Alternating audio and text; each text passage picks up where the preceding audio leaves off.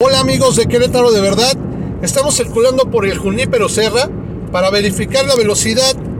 Yo voy a 80 kilómetros por hora. Me acabo de rebasar esa camioneta por el carril de baja y va a más de 80. El nivel permitido que acabo de ver que tiene la parte de, vaya, del asfalto como tal, dice 80 kilómetros por hora. Y pues en realidad, miren, otro que me rebasa por la derecha a más de 80 kilómetros por hora. La realidad es que no, no estamos incorporando la gente a 80 kilómetros por hora. Los discos dicen 60 del lado derecho y del lado izquierdo dicen 80.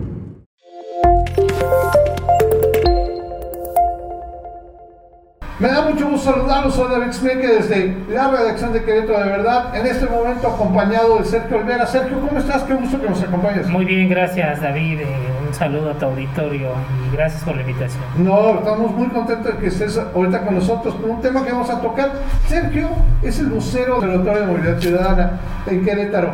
Lo invité por una razón específica. Recientemente, el fin de semana pasado, vi una cantidad de accidentes en los medios, en los periódicos, que me sorprendió, realmente me llamó la atención. Aunado a eso me puse a investigar un poquito y me di cuenta que Querétaro ocupa el tercer lugar de muertes fatales por accidentes este, de, vía. Y me impresionó ese dato, porque bueno, no somos una ciudad tan grande como para pensar que somos el tercer lugar, tercer lugar por cada 100.000 habitantes, lo digo de cabeza. Y por otro lado, escucho al gobernador Puri que ofrece una propuesta que es eh, eh, el que se van a instalar fotomultas. Eh, no tengo muy claro, me parece que va a ser en el Junípero, ¿verdad? Lo que él, planteaba. Este, pero bueno, ya es una idea, una propuesta. Pero yo quería invitar a Sergio para poder entender desde la visión del, del Observatorio de Movilidad, ¿cómo ven esta situación de Querétaro y cómo creen que podrían ser las propuestas para evitar esta fatalidad? Sí, gracias. Eh, sí, como tú lo comentas, muy preocupante. Estos datos los dio el INEGI hace un par de semanas que se conmemora el tercer domingo de cada año. Eh, recuerdan a las víctimas de accidentes fatales. Esto es una iniciativa de las Naciones Unidas y el INEGI saca esta información por primera vez. Y como bien lo dices, es el quinto municipio más peligroso con más incidente el quinto y el tercero con muertes en el sitio. O de 68 zonas metropolitanas en México. O sea, Sergio, te voy a pedir perdón, se me olvidó decir que tenemos la distancia adecuada, que nos podríamos claro. quitar el cubreboca, porque quiero que vayan viendo nuestras reacciones, no porque quiero que vean qué tan feo soy yo, sino porque podamos tener este, bien las reacciones de lo que estamos diciendo. Me sorprende, creo que me sorprendió más que como ciudad estamos en quinto el lugar. quinto lugar con más incidentes. Ahí sí, municipios. Sí, digo, porque entendería que la autopista podría llegar a ser un factor a lo mejor que aumentara, pero ya como ciudad estamos hablando que estamos en quinto lugar. Desde, desde su visión del Observatorio de Movilidad Ciudadana, ¿qué propuestas, digo, esta para empezar de Mauricio Puri, ¿cómo la ven? ¿La, ven? Es una de las propuestas que efectivamente hay en las ciudades que tienen la mejor calidad de vida. Es una de varias, ¿no? Las fotomultas, eh, cuando se implementan, sí se reduce hasta en un 25% el número de personas eh, que sufren un incidente de este tipo. 25% en un periodo de uno a dos años. Primero hay las quejas, el por qué y demás. Ahí hay que entender. eh, como bien lo mencionaste, es tercer lugar de muertes en el sitio. Esto significa que nadie está exento. Claro, Yo claro. ando en una bicicleta y la gente lo ve inseguro, pero yo veo más inseguro andar en un coche porque en el, la carretera que va a Joriquilla, el Boulevard del Ejército, no recuerdo cómo se llama eso, pues los coches quedan partidos a la mitad de la alta velocidad. En el Junípero Serra que comentábamos antes de entrar aquí al aire, lo mismo. Sí. quedan muy mal. Y aquí hay que evaluar varias cuestiones. Eh, generalmente se dice, es que la gente es muy imprudente al manejar, lo cual no es falso, pero el presidente, se exagera. Hay mucha responsabilidad de la autoridad en varias cuestiones. Una, Las carreteras que tenemos son perfectas y se privilegia antes la alta velocidad que la seguridad de los vehículos. si uno circula ahí y pone al Checo Pérez en su vehículo, claro que le levanta la velocidad. No, yo creo que cualquier, cualquier auto, de repente, y hoy en día los autos modernos son unas máquinas tan óptimas que tú vas por 5 de febrero y no hay mucha gente y volteas y vas en 120, 130. Y, eso, efectivamente, como dices, no, no consciente, no queriendo ir a esa velocidad, sino porque simplemente la máquina avanza a esa velocidad. Sí, yo cuando tuve coche una vez y no me di cuenta, y sí, ya iba yo a, en la carretera federal 57 a 170, y dije, pero yo no sentía, de verdad yo sentía que iba como a 100. Pero es, es por lo que dices, ¿no? Y, y a la vez comentábamos, ¿no? Debías como el pero híjole, yo quisiera que me comentaras, por ejemplo, qué cosas se podrían modificar. ¿Cuánto será la máxima velocidad en el Junípero? Si uno ve ahí las letreros dice 60. 60, 60. Oye, por Dios, nadie va a 60 nadie va a 60. Ese es el asunto que hace la autoridad para reducir esa velocidad. Lo decías, eh, si uno sale de la pradera y se quiere meter hacia el centro de la ciudad, es jugarte la diario, diario, diario, porque y yo como conductor digo, ah, pues ese viene, que se detenga. Y yo avanzo. No hay esto que le llaman la cultura vial, que también tiene que ver quién nos enseñó a conducir, papá, eh, a veces mamá, pero nunca nos enseñaron de cultura vial. Eso depende también del Estado. En otros países, en Alemania, ¿cuánto tarda uno en sacar la licencia de conducir? Ah, eh, el precio de entrada es como la mitad de un coche, o sea, como 80, 100 mil pesos mexicanos. ¿En serio? ¿Cuesta una licencia? Y o sea, porque la licencia incluye el curso que es como de un año. Eh, recordemos que en, en, Alemania está el Autobahn que no tiene límite de velocidad. Pero, ¿qué capacidad tienen las personas para conducir? Porque ya el gobierno les dio una capacitación larga y muy cara sobre todo. Aquí, ¿cómo es el examen? Pues le hacen un examen de la vista, me checan que el corazón esté bien hoy, no sé si mañana ya pasa algo. Te hacen unas preguntas saltadas ahí de, del reglamento de tránsito. Y te sacan a dar una vuelta. Yo cuando fui, yo no, me tocó el simulador hace mucho, pero era sacar una vuelta y el instructor me dijo, ah, pues manejas bien, más ten cuidado con los peatones. Y ahí está su licencia. Y ya no digamos en Ciudad de México que son permanentes. o sea, yo hoy tengo visión más o menos adecuada, pero cuando tenga 70 años, pero tengo mi licencia del gobierno. Entonces, eso ya no es responsabilidad tanto del ciudadano que hace el gobierno. Es porque lo permite, ¿no? Exactamente. Y aquí, aquí lo dices muy bien, sí es relativamente muy sencillo sacar una, una licencia de conducir, y más aún bueno, también comentabas antes de que empezáramos a grabar, eh, creo que no hay un, estimado del valor del, auto en el que te subes, ¿no? Este, eso creo que es otro punto, ¿no?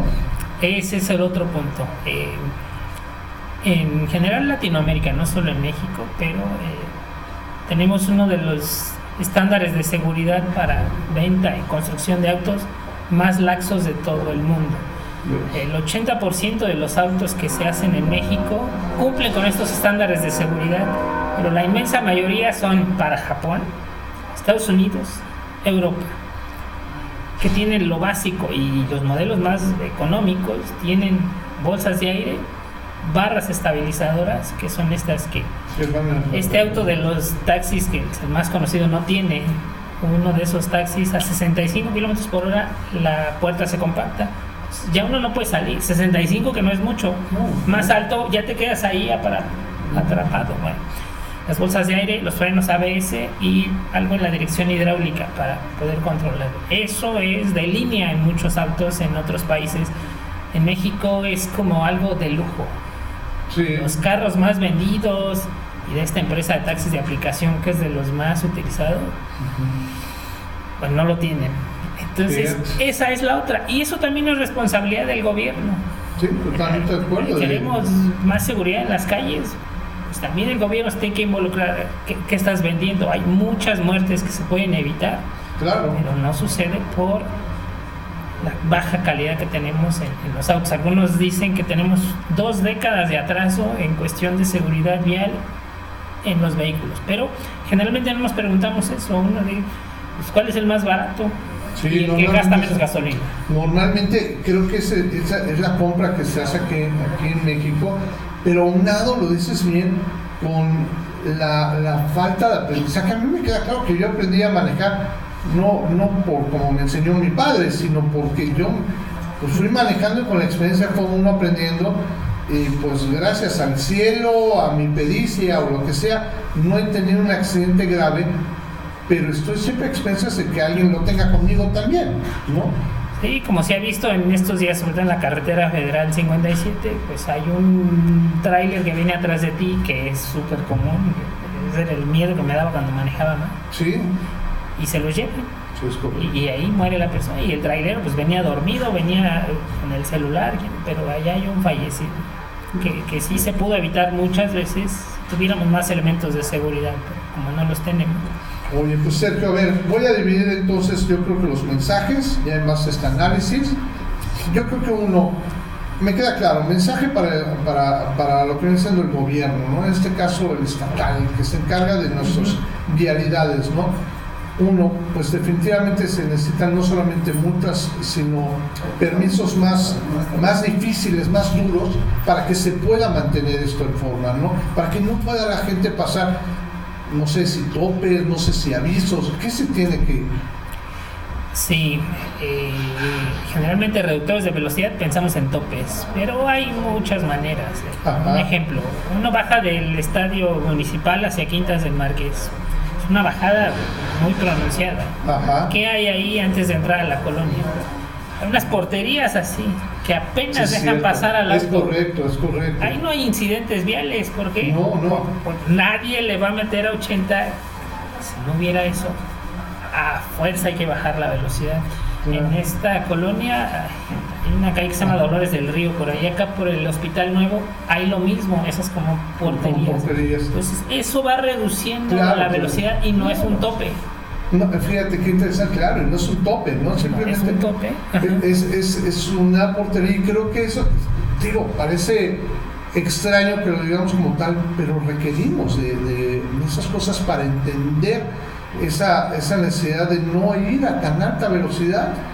Y pues digo, yo no digo que eh, la, la, vialidad le hagan topes, ¿no? Pero pues efectivamente no es una vialidad muy rápida. O sea, por supuesto que el auto se va a unir, pero pues, está muy bien, o sea, te vas a final de cuentas. Creo que es un gran mensaje, al igual como dices, ¿no? Yo creo que tenemos que empezar por el Estado y, pasar por otros lados de la recomendación de la compra de auto, ¿no? Que no tengamos tampoco autos tan, tan baratos, ¿no?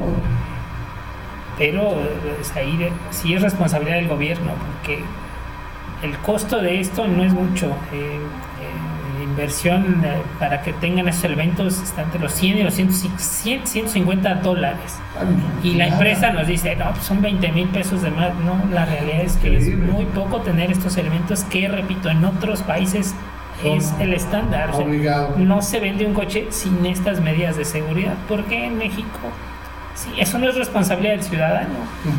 Eh, sí se podría obligar a la empresa automotriz a decir, esto es el estándar mínimo y que tiene que hacer. Oye, y ya nada más por último, pensar en nosotros como ciudadanos. Yo que soy ciudadano y que tengo mi carro, sí, claro, ¿no? Uno, uno piensa, bueno, trataré de ser prudente, trataré de, cuidar, pero ¿qué otro elemento que a lo mejor no estamos pensando nosotros como ciudadanos tenemos que reflexionar?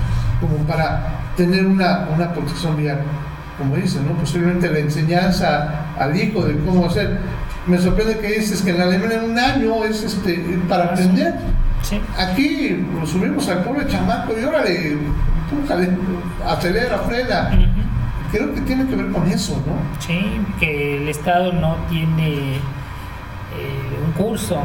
Ahí sí auspiciado por el Estado y con normas rígidas y exámenes periódicos, no esto de, pues ya mi licencia es permanente, no, no puede ser se, le facilita mucho el, mundo a los automovilistas. Y la otra, pensar, si solo pensáramos colectivamente, aquí sí, responsabilidad del ciudadano eh, o la persona que conduce. Si te dijeran por qué esto puede ocurrir, que la persona que más quieres va a sufrir un impacto de un vehículo, ¿a qué velocidad quieres que le pegue? ¿A 30? a 50 o a 120 porque tengo prisa. O sea, la prisa de nosotros de manera individual no puede estar por encima de la seguridad colectiva. Y ese es un punto que, que ojalá nos lleve a la reflexión.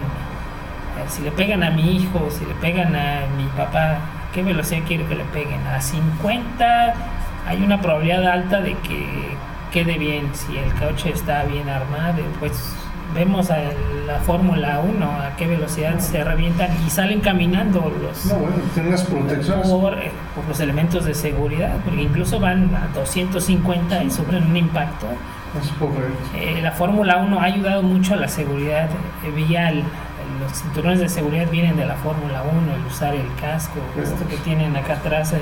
Sí, una barra que los protege cuando los protege, y, van casi, si uno ha visto un carro de Fórmula 1, no tienen, no, se siente la jaula que uno se pero si vienen con todo, pero bueno, al final de cuentas nosotros no somos corredores de autos, o sea... No, pero podemos tener esta conciencia. Eh, un impacto a 65 kilómetros la hora ya significa para cualquier persona una discapacidad permanente cuando no la muerte. Y ya de ahí para adelante, pues entonces eso sí es algo, en nuestra prisa, por mucha que tengamos, no, puede estar por encima de, la seguridad de los demás. Y si todos pensáramos así, pues algo se haría. Pero con uno o dos que, rompan esta pues, conciencia social, entonces sería el, llamado a ser responsables, a saber que traemos un arma en las manos, literalmente, y, y que es un arma muy permisiva y que ha ocasionado pues demasiadas muertes en Querétaro y y en México. Que muchas veces yo creo que hay, papás que dan carros de 200 mil, 250 mil pesos a hijos de 18 años recién cumplidos. De 16, el permiso lo puedes sacar a los 16 años. Y, yo lo veo de 18 porque yo pienso en los míos, ¿no? Pero efectivamente, son de 16 y como esas son armas posiblemente y con una mala capacitación puede resultar en algo fatal. Quien le que tenga una empresa eh, llega a cualquier persona, ah, opérate la máquina de 200 mil pesos. No se hace, no se hace. Hay que tener una capacitación y no mínima. Y hay que estar revisando ahí, a, ver, ya más bien, eh, se le empiezan a soltar de a poco hasta que uno ya requiere, bueno, obtiene la pericia requerida pero no así con un coche. Es una máquina que mínimo vale 200 mil pesos, como bien dices, puede llegar a millones de pesos. Pues Sergio, te agradezco muchísimo que hayas estado con nosotros, que nos hayas puesto la visión que tienen desde el Observatorio de Movilidad Ciudadana y sobre todo eh, que bueno, que dejemos esta reflexión como lo dije, ¿no? Yo creo que es una reflexión para gobierno, para industrias y para nosotros como ciudadanos acerca de la fatalidad que se está teniendo y que se está viviendo en Querétaro por los accidentes viales. Pues te agradezco muchísimo, Sergio, que hayas estado con nosotros. Gracias a ti otra vez por la invitación y un gusto estar acá con ustedes cuando gusten. Muchísimas gracias y constantemente tienen la invitación, ya sabes, siempre tus aportaciones muy buenas y muy interesantes. Gracias mil, amigos de Querétaro, de verdad, les agradezco mucho que nos hayan seguido en esta, en este, en esta grabación como tal y les pido que nos sigan a través de nuestras redes sociales y a través de nuestro sitio querétarodeverdad.mx. Muchas gracias, hasta luego.